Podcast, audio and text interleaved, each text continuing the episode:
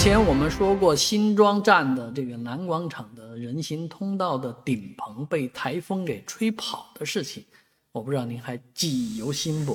啊，如今这个人行通道啊要发生变化了，啊，十三号到十七号呢，现在的这个人行通道和新修的人行通道同时可以使用。十七号之后呢，这个现在走的人行通道就将会被拆除。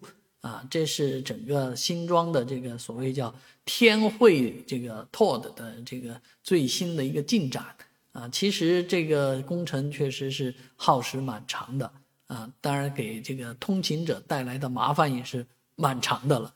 而新建的这个过渡天桥呢，并没有雨棚啊，这是从天气角度、从安全角度着想的。嗯，当然这个毕竟也是一个过渡性的通道。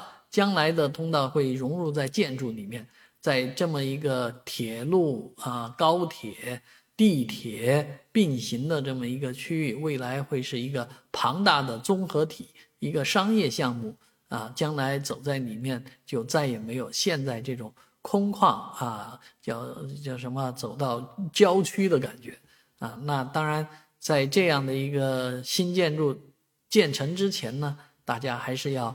啊，勉为其难的啊，走一走这个没有雨棚、没有雨棚的道路啊，下雨天还是注意不要滑倒了。